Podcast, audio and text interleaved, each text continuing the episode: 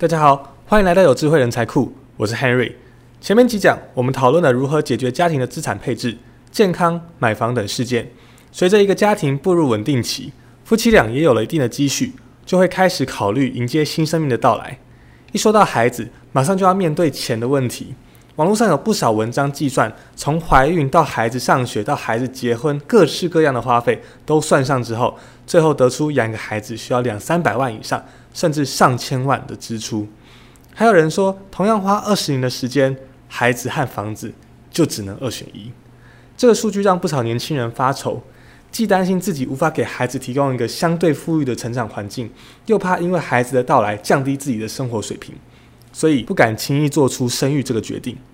其实很多人都会有这样的生育焦虑，就是因为一旦跟孩子有关，就丧失了理性判断，恨不得倾尽所有力量花钱在孩子的身上。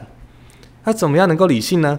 就是转个心态，给孩子花钱得有一个有限投入的态度。法律规定要花的坚决花，可花可不花的斟酌花，完全没必要花的，建议你用理性来压制自己的感性和冲动。首先，我们来看一看。孩子身上哪一些钱是一定要花的？就是法律规定的，给孩子最基本的保障。民法第一千一百一十四条规定，直系血亲间互负抚养之义务。你可以了解一下身边有孩子的家庭状况，孩子基础日常的食衣住行，只要家庭每个月的现金流可以正常覆盖，就完全可控。教育方面的投入呢？从国小、国中、高中，国家有十二年国民基础教育。基本上就读公立国小、国中、高中就能够省去较多的学杂费，除非你希望从高中、国中、国小甚至幼稚园就让孩子接受私立学校的教育，你主要承担的是孩子大学甚至深造的费用。私立大学每个学期的学费大概是四到六万元不等，这样算下来，出社会之前孩子基础的食衣住行和教育这笔钱来说，一般家庭都可以承受。除此之外，可以看作是对孩子额外的支出。当然，就像《战国策》中说的。父母之爱子，则为之计深远。作为父母，我们都希望给孩子提供尽可能好一点的成长环境，给他规划好未来的生活，这样就需要投入更多的资金了。有些人会从孩子出生的奶粉钱就一直数到大学，甚至成年之后的婚嫁、买房，为孩子算出上千万的花费。我的看法是，对普通的家庭来说，这部分的额外支出尤其要抓重点，不能糊里糊涂的就这样花出去了。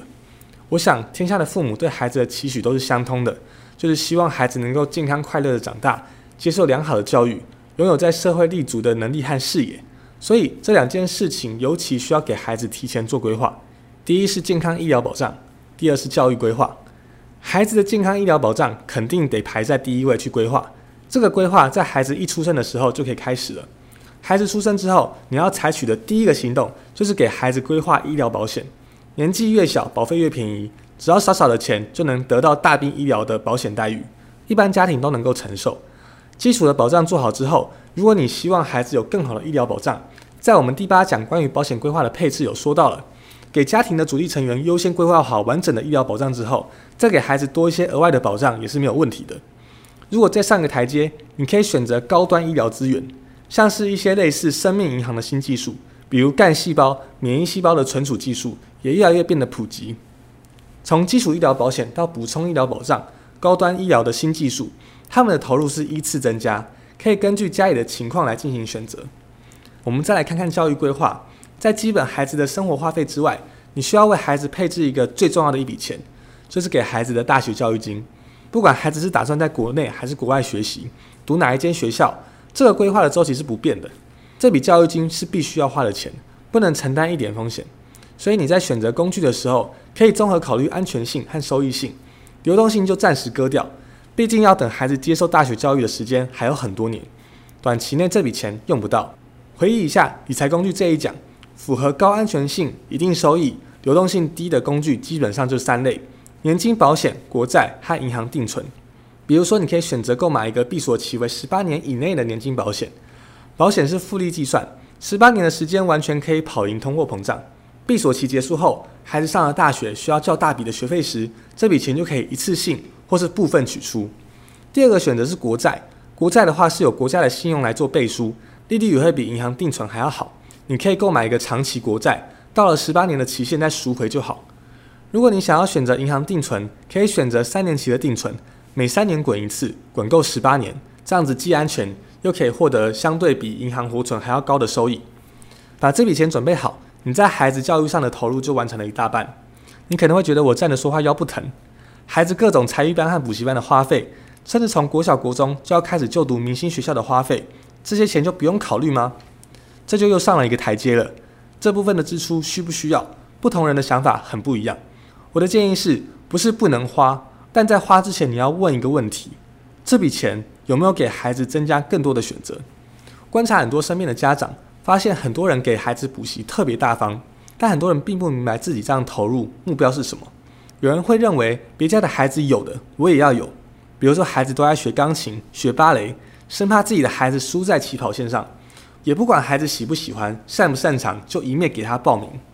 可能最后孩子很多都坚持不下去，这样的投入就是无效的。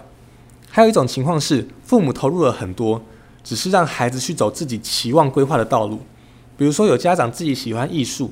于是从小到大投入了很多资源，让孩子上艺术课，把所有的希望都灌输在孩子的这条路上，孩子压力会很大。如果最后孩子没有热情往这方面发展，前面所做的投资都白费了。这并不是给孩子增加选择，反而是减少了。对孩子教育的规划，不管你有多少想法，和孩子做好沟通，适时了解孩子们真正的想法格外重要。你可以告诉孩子，父母为你的生涯做了哪些准备，你有哪些选择。如果没有特别的准备，更应该告诉孩子，比如说寻找自己热爱的事物，以及给自己创造不论是学业上或是其他项目上的成就等等。如果你把孩子的健康保障和教育问题都规划好之后，还有经济能力的话，可以再去帮孩子看看买房、结婚、养老等事件。不过，我认为孩子成年之后有自己的选择，这些事情其实并不可控，你不必过度的焦虑。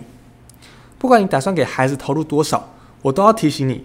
虽然父母对孩子的爱是无限的，但是理性的投入金钱一定要有上限。上限设置多少？你可以从三个层面考虑。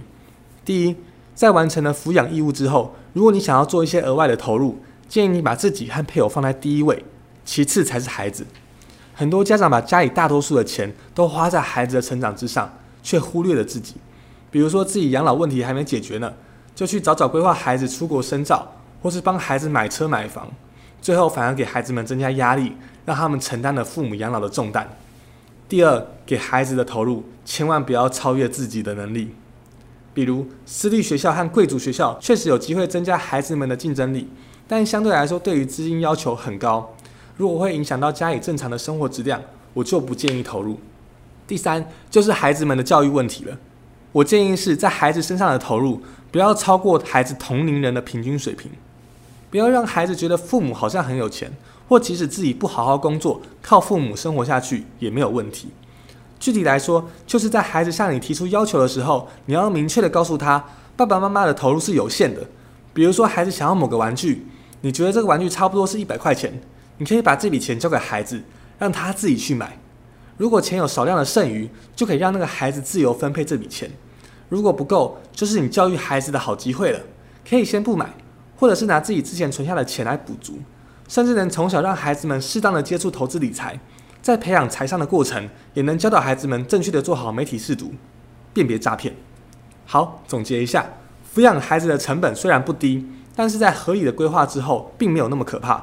关键就在于理性的投入，法律上一定要花的坚决花，额外投入的重点放在孩子们的健康保障和教育规划，谨慎投入。对孩子们投入再多，也要保持有限投资的态度，设置合理的上限。如果你已经有孩子了，请对照这一讲，看看你在孩子身上的投入是否合理。如果还没有，你打算怎么规划这件事情呢？欢迎和朋友们一同讨论分享。下一讲我们来聊一聊养老这件事情。一定要财富自由才能安心退休吗？我是 Henry，我们下一集再见，拜拜。